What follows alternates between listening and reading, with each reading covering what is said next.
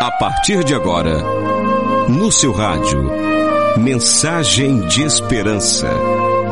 Mensagem de esperança. Mensagem de esperança.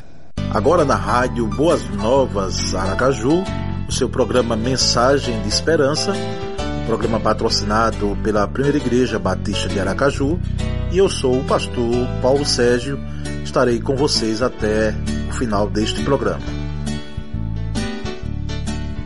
Mensagem de esperança. Nós queremos aqui deixar o convite especial para que você possa estar nos visitando a Primeira Igreja Batista de Aracaju, situada na Rua Lagarto, 646, no centro da capital. Será uma alegria receber a sua visita.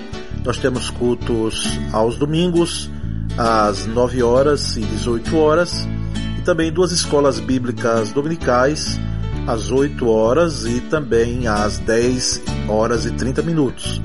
Temos cultos também na semana, às quintas-feiras, 19 e 30 horas. Mensagem de esperança. Viktor Frankl, falecido em 1997, foi um psiquiatra judeu vienense que foi preso pelas tropas de Adolf Hitler. Frankl amargou três anos e meio em campos de concentração. Ele é sempre citado como exemplo de alguém que sobreviveu a tanta tragédia por causa da esperança de sair vivo daquele inferno. Mais tarde escreveu: No campo de concentração, vimos alguns de nossos companheiros se comportarem como porcos, enquanto outros se comportavam como santos. Continua ele. O homem tem as duas potencialidades dentro de si. Depende das decisões que ele toma e não das condições. Nessa mesma linha, trago uma observação feita pelo grande missionário Stanley Jones.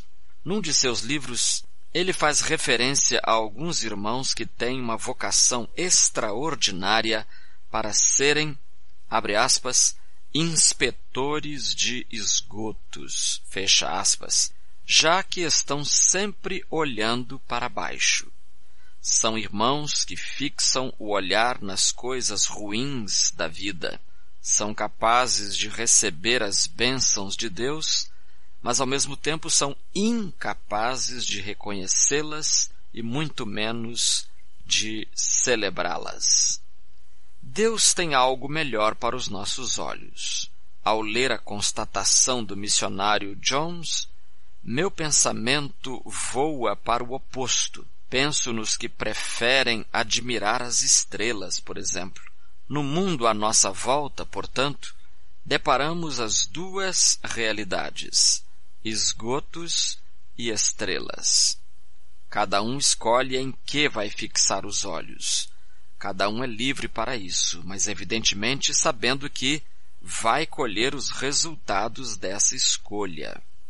A exortação de Paulo aos Colossenses merece reflexão. Colossenses 3, 1 e 2 diz, Portanto, se já ressuscitastes com Cristo, buscai as coisas que são de cima, onde Cristo está assentado à destra de Deus. Pensai nas coisas que são de cima, e não nas que são de baixo. Meus amigos, precisamos aprender a fazer o que o autor de Hebreus recomenda.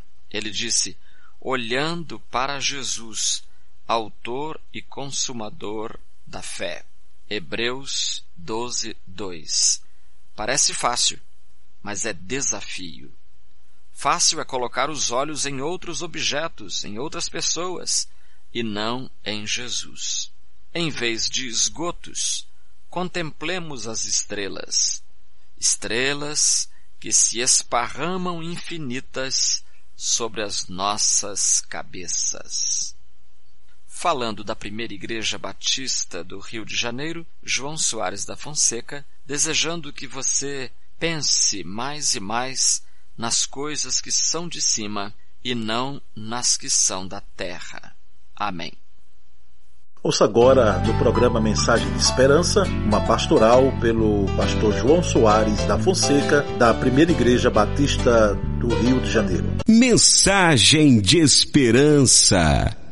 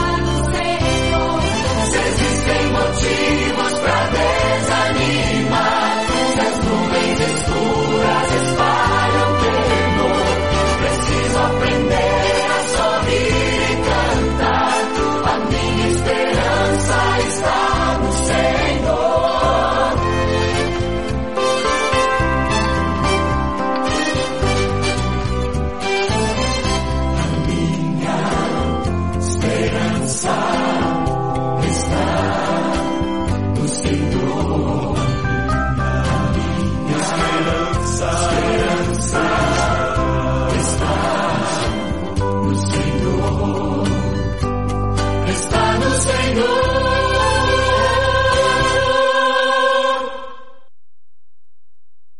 Mensagem de Esperança. Abra o seu coração e ouça uma palavra de fé, porque a fé vem pelo ouvir e ouvir a palavra de Deus. Graça e paz em Cristo Jesus, irmãos. Onde está a sua esperança? E eu convido você a abrir sua Bíblia no livro de Lamentações de Jeremias, capítulo 3, a partir do versículo 19. Lamentações 3, a partir do versículo 19. Já preguei sobre esse, esse texto algumas vezes. E os irmãos que são bons de memória hão de lembrar da referência dele, aqui, quem sabe até de pontos que levantamos na pregação. Também compartilhamos em grupo nos lares esse texto aqui. Enfim, ele não é novo para nós, não é? Lembro-me da minha aflição e do meu delírio, da minha amargura e do meu pesar. Lembro-me bem disso tudo, e a minha alma desfalece dentro de mim. Todavia, lembro-me também do que pode me dar esperança. Graças ao grande amor do Senhor é que não somos consumidos, pois as suas misericórdias são inesgotáveis. Renovam-se cada manhã. Grande é a sua fidelidade. Digo a mim mesmo: a minha porção é o Senhor. Portanto, nele porei a minha esperança. Nele porei a minha esperança. Nele porei a minha esperança. O Senhor é bom para com aqueles cuja esperança está nele, para com aqueles que o buscam. É bom esperar tranquilo pela salvação do Senhor. Amém? Meus irmãos, contexto do livro de Lamentações, não é? É um livro de uma sentada só você lê e é um livro que é bom ler dentro do contexto desse livro. O contexto é um contexto desolador. É um contexto já de iminente destruição do reino do sul de Judá. O profeta Jeremias já faz é, menção da catástrofe, da calamidade que assolava o seu povo. E o que nos chama a atenção é que o profeta ele é, traz a, uma, uma palavra de lamento e, e, essa palavra de lamento ela dentro de determinado momento ele muda o rumo e lança-se à esperança. Inicialmente notamos que ele vai lembrando da aflição, no versículo 19 está muito claro isso. Ele diz: Eu lembro-me da aflição, do meu delírio, da minha amargura, do meu pesar. Lembro-me disso, tudo isso, e a minha alma desfalece dentro de mim. São lembranças que são lembranças de desolação, são lembranças amargas, como quem sabe gente aqui tem, que quando você olha para o passado, não é um passado que você pode contar como se bênção fosse, mas lutas ocorreram na sua vida, na vida de sua família. É um passado que também nós podemos ampliar e notar que isso ocorreu em nossa nação, em algum momento. Isso pode ocorrer no mundo, em algum fato que fez com que houvesse um contexto de desolação e de calamidade. São lembranças que muitas vezes elas ainda, embora quem sabe saradas, cicatrizadas, mas elas ainda, elas doem por dentro. Elas ainda machucam. O profeta Jeremias aqui, ele está olhando isso aqui, ele lembra dessa aflição, desse momento de amargura, e a sua alma desfalece, diz ele. Mas é interessante notar que no olhar do passado, a partir do versículo 1 desse capítulo 3, ele está tão envolvido com o passado, a alma dele está tão presa ao passado, que ele usa, e você pode me ajudar contando, quem sabe quanto lemos agora, a partir do versículo 1 do capítulo 3, quantos verbos estão aí no passado, no pretérito. Quantos verbos? Em casa eu contei quase 30. Então vamos pegar do versículo 1 do capítulo 3. Eu sou o homem, diz ele, que viu a aflição, trazida pela vara da sua ira ele me impeliu e me fez andar na escuridão e não na luz.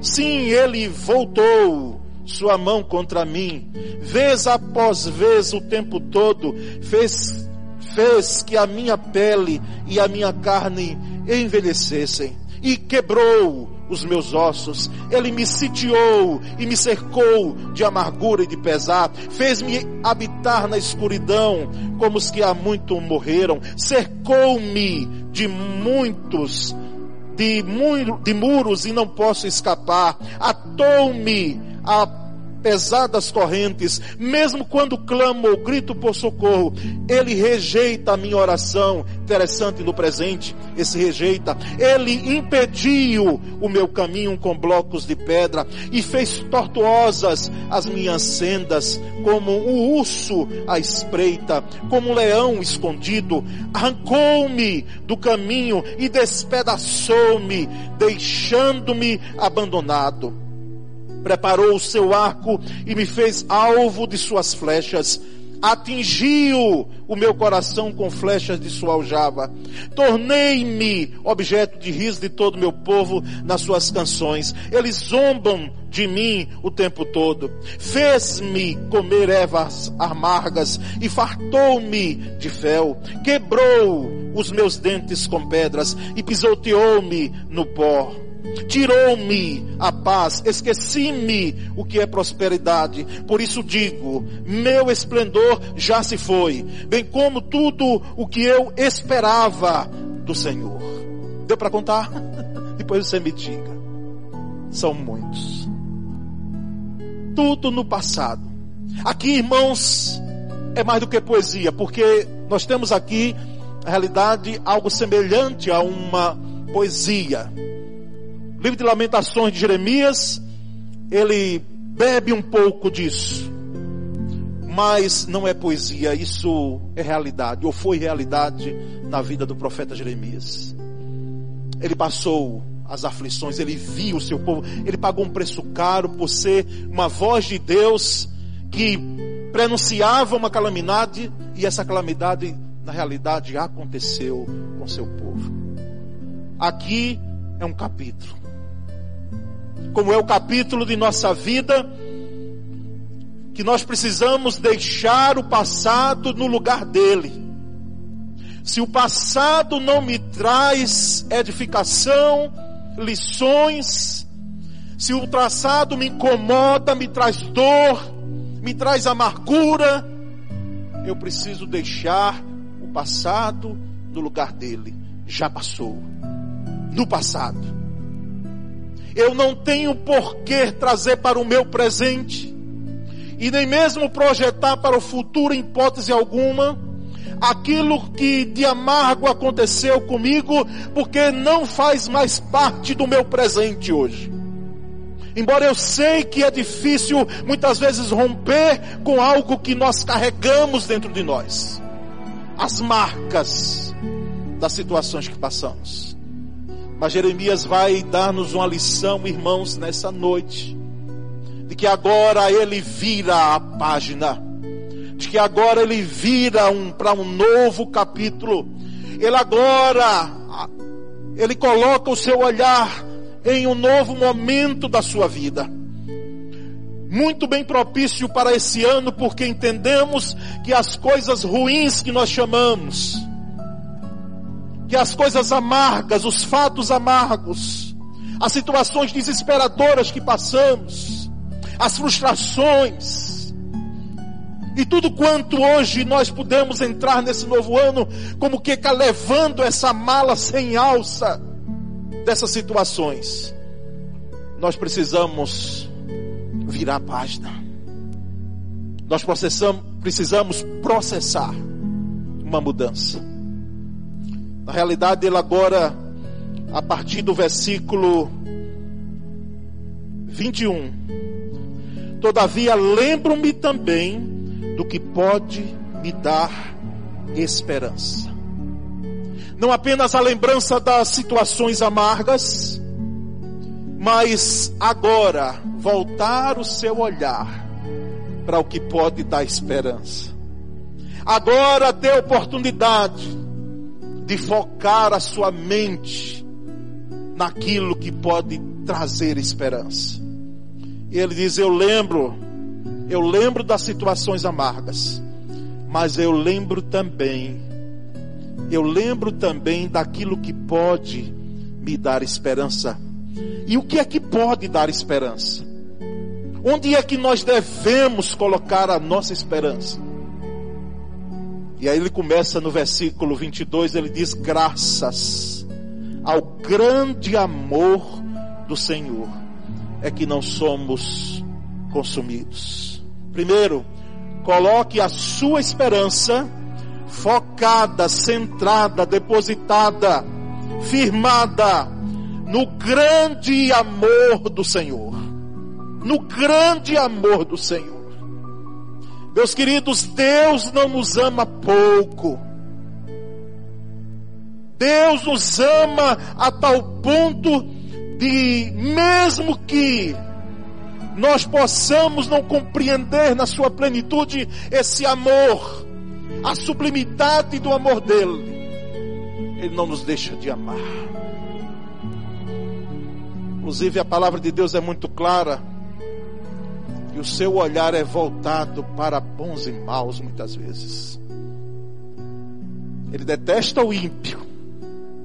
Inclusive, em alguns salmos, nós notamos a postura divina em relação ao ímpio, porque como vimos uma quinta-feira dessa aqui, o ímpio, ele desdém das coisas de Deus. E mais do que isso, porque desdenhar outros fazem. Mas ele zomba, ele ironiza. Muitas vezes é pior do que a postura do ateísmo, porque há uma prepotência dentro do ímpio. E ele diz assim, como se fosse uma máxima dele: Eu não preciso de Deus. Eu não preciso de Deus. Mas é interessante notar que o amor do Senhor, o grande amor do Senhor, é estendido, primeiro plano, a toda a humanidade. Não há como negar isso. Porque ele sustenta a humanidade na palma de sua mão. E ele volta o seu amor para aqueles de uma forma excepcional. Não há como também negar isso. Aqueles que põem a sua esperança no grande amor do Senhor. Tem gente hoje colocando a sua esperança em tantos outros locais, pessoas, situações. E elas estão cegas. Quem sabe é a situação de alguém aqui ou que nos ouve pela internet. Colocando a sua esperança em nada. Porque quando colocamos a esperança no amor do Senhor, nós sabemos que esse amor é real. Não foi um amor teórico. Foi um amor que foi expresso e a maior expressão dele foi na cruz, no Calvário, através de Cristo Jesus. Então vamos pôr a nossa esperança no grande amor do Senhor. As misericórdias do Senhor são a causa de não sermos consumidos, porque as suas misericórdias não têm fim. Novas são cada manhã, grande é a tua fidelidade. As misericórdias do Senhor têm me guardado, têm me preservado.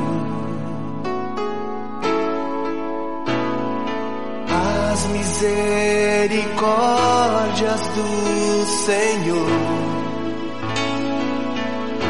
são infinitas, não tem fim.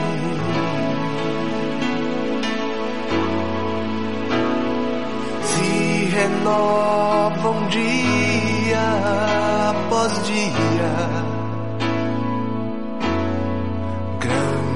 Grande é tua fidelidade.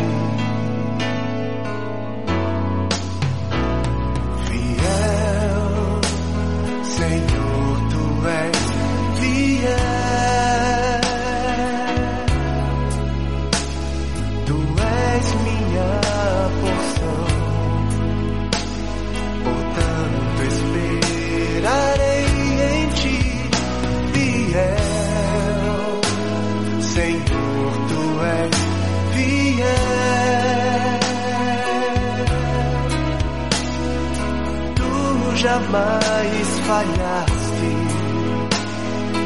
minha salvação vem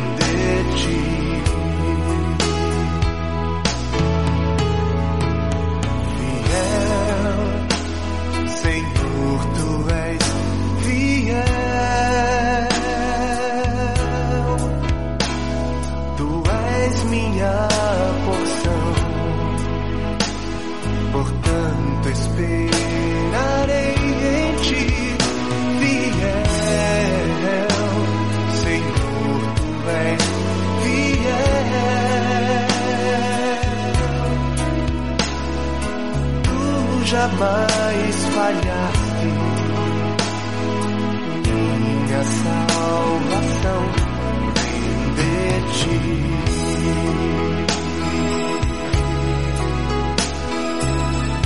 Minha salvação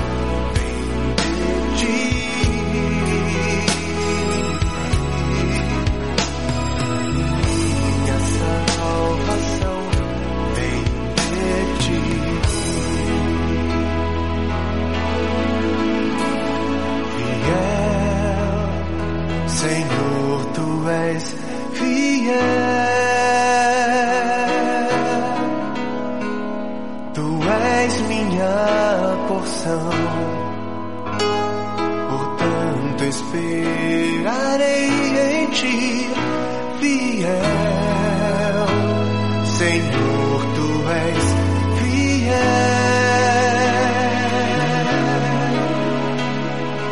Tu jamais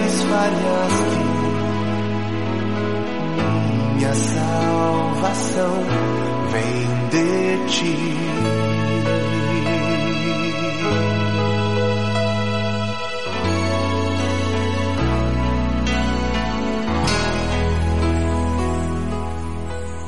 Mensagem de esperança. Nós queremos aqui deixar o convite especial para que você possa estar nos visitando a Primeira Igreja Batista de Aracaju, situada na Rua Lagarto, 646, no centro da capital. Será uma alegria receber a sua visita. Nós temos cultos aos domingos, às 9 horas e 18 horas, e também duas escolas bíblicas dominicais, às 8 horas e também às 10 horas e 30 minutos. Temos cultos também na semana, às quintas-feiras, 19 e 30 horas. Acabamos de apresentar Mensagem de Esperança.